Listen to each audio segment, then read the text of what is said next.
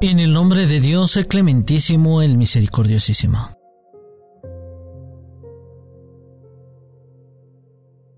Que la paz de Dios esté con todos ustedes, estimada audiencia, querida comunidad islámica, bienvenidos a Islam al Día.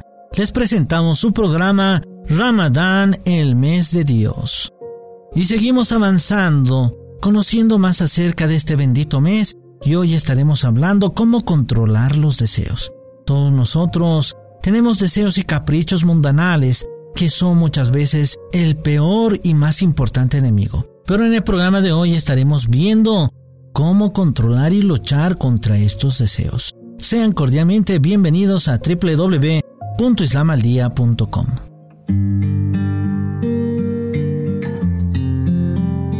Los deseos y caprichos mundanales son el peor y más importante enemigo del ser humano que lo lleva hacia la crueldad, los vicios, malas conductas y la miseria eterna. Por esta razón, en las enseñanzas islámicas siempre se ha mencionado como un enemigo que debe ser reconocido y controlado intelectualmente. La palabra hawa en árabe significa inclinación y deseo de caída y declive. Por supuesto, el principio de estos deseos en las enseñanzas del Corán no siempre tienen un mal significado, pero debido a que en muchos casos los deseos del ser humano tienen una fuerte tendencia hacia los asuntos materiales y mundanos como la lujuria, generalmente se lo conoce como un adjetivo desfavorable.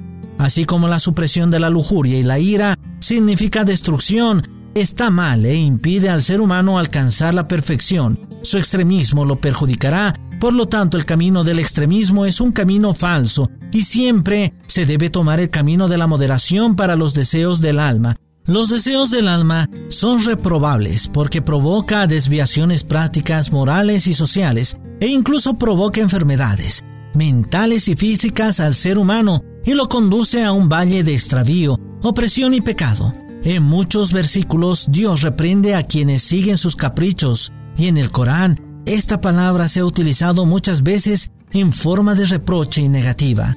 Por ejemplo, siguió sus deseos mundanales y solo planeó su propia caída. Por supuesto, algunas personas en este asunto no se conforman con obedecer las tendencias extremas de los deseos carnales, sino que lo toman como su ídolo, como dice el Sagrado Corán. Así que, ¿has visto a alguien que ha hecho de sus placeres su ídolo? Por lo tanto, este nivel del alma, al que hace referencia como el alma del mal, se presenta como los enemigos más hostiles del ser humano.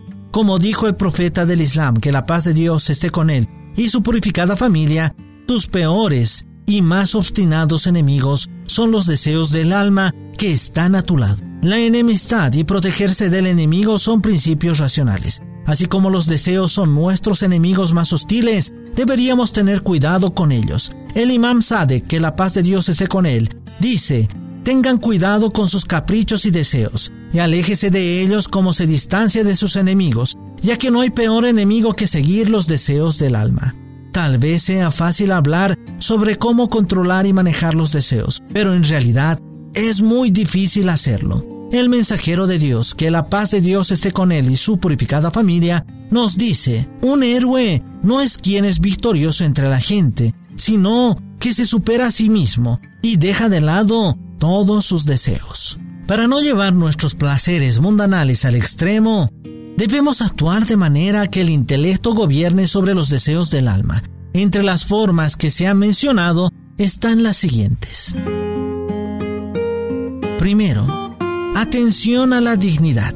La atención a la diligencia del ser humano a su dignidad divina y adquirirla le lleva a renunciar a la lujuria. El imam Ali, que la paz de Dios esté con él, nos dice, quien valora su alma, la lujuria no significa nada frente a él. Segundo, el fortalecimiento de la acción y el destino. El ser humano debe tener una medida para cada acción determinar su cantidad y no sobreestimar nada. El tamaño es un factor importante en el manejo y el control de los deseos. El imam Ali nos dice, siempre que aumenta la medición y el uso del poder del intelecto para determinar y medir las cosas, la lujuria y los deseos del alma disminuyen.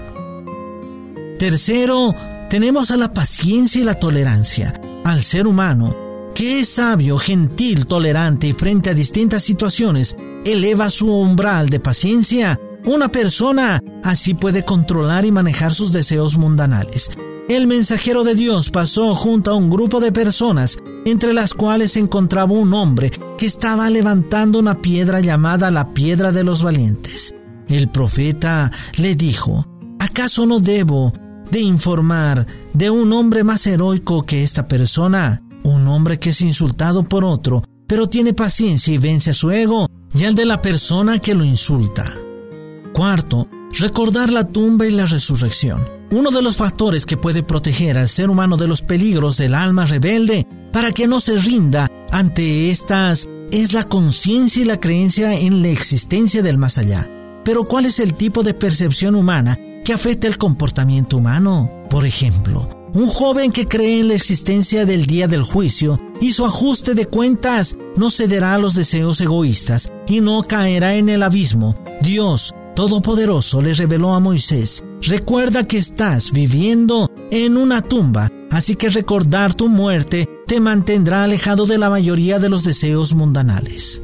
Quinto, esfuerzo científico y práctico. El esfuerzo científico y práctico hace que el alma esté ocupada con otras cosas y no tenga tiempo de ir tras los deseos y la lujuria. El príncipe de los creyentes, el imam Ali, que la paz de Dios esté con él, nos dice, servir al alma es disuadirla de los placeres y deseos, y así mejorar y obrar con conocimiento y sabiduría, obligándolo a adorar y a seguir a Dios para así salvar su alma. Uno de los esfuerzos prácticos para superar el ego es controlar y limitar la mirada, porque el trasfondo del estallido de lujuria, especialmente la excitación sexual, a menudo se crea al mirar y ver el cuerpo, la cara y fotografías obscenas y vulgares. Según la narración del profeta del Islam, que la paz de Dios esté con él y su purificada familia, la mirada prohibida provoca lujuria y negligencia. Para que el ser humano tenga dominación en su ego y deseos, Dios ordena a los hombres y mujeres que limiten su mirada. Dile a los creyentes que cierren los ojos ante los no mahram. Sexto, oposición a los deseos del alma. El imam Qasem, que la paz de Dios esté con él, en un hermoso hadiz, establece la forma de luchar contra el ego de la siguiente manera. Cuando te suceden dos cosas que no sabes cuál es mejor y más correcta, mira en el cual la lujuria de tu corazón es más fuerte y oponta a esa misma, porque en la oposición de los deseos del alma hay mucho bien. El imam Ali, que la paz de Dios esté con él, también nos dice, siempre que tu ego se rebele contra ti, tú también te levantas contra él. Y así lo dominarás. Séptimo, la comunicación con Dios. Quien descuide el recuerdo de Dios está dispuesto a aceptar el dominio de Satanás y sus tentaciones, porque cuanto más se aleja de Dios Todopoderoso, más se acerca a los placeres y deseos materiales de este mundo. Si las apariencias materiales y los apegos mundanos se convierten en el principio de vida, estará bajo la luz de las tentaciones malignas, intentará de todo para lograr sus metas impuras y así dará la bienvenida a todo pensamiento malvado.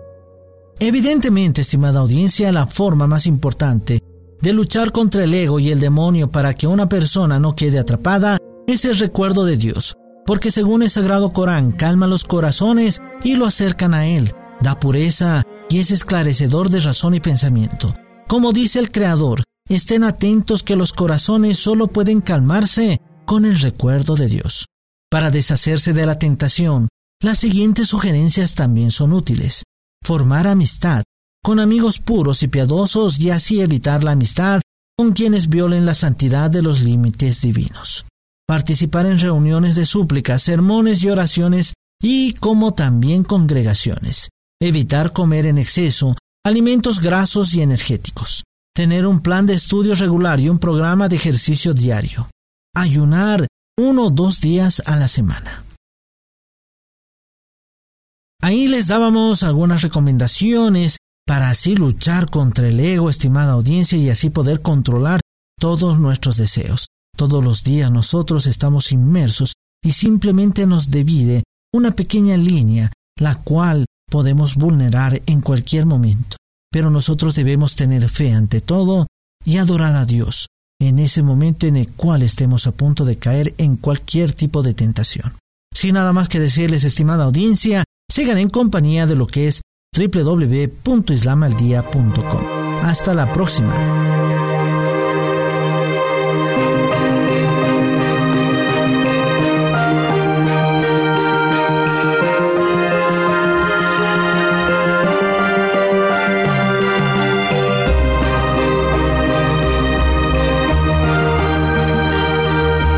Gracias por escuchar los podcasts de Radio Segundo Paso.